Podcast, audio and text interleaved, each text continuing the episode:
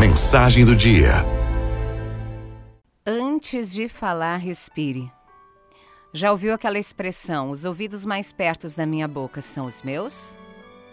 Significa que aquilo que eu falo deve ser escutado primeiramente por mim. Pois o tema da mensagem do dia de hoje tem representado uma luta interior minha, a impulsividade. Quantas palavras foram ditas no calor do momento e se transformaram em arrependimentos eternos? Quantas decisões acabaram por desviar caminhos e quebrar relações preciosas? A impulsividade, embora possa parecer um atalho para resolver situações, por vezes nos leva a um labirinto de consequências indesejadas. Agora, vamos imaginar uma realidade diferente. Uma postura em que, antes de deixar que as palavras afiadas cortem o silêncio, nós escolhemos ouvir ouvir de verdade. Não apenas esperar a nossa vez de falar, mas mergulhar nas palavras do outro, sentir o peso das suas emoções, entender seus pontos de vista. Não é fácil calar os pensamentos e a voz e deixar o outro falar. É como cultivar um jardim. Precisa de paciência. Exige tempo, cuidado, dedicação.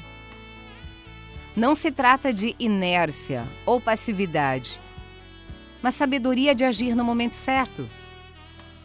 A paciência nos ensina a respirar fundo diante dos desafios, a não nos deixarmos levar pela ansiedade de uma resposta imediata. Ela nos permite colher os frutos maduros das situações. Mas como chegar a esse patamar de calma? em meio à tempestade de impulsos e reações instantâneas que nos cercam. Minha sugestão é: comece pequeno, comece devagar.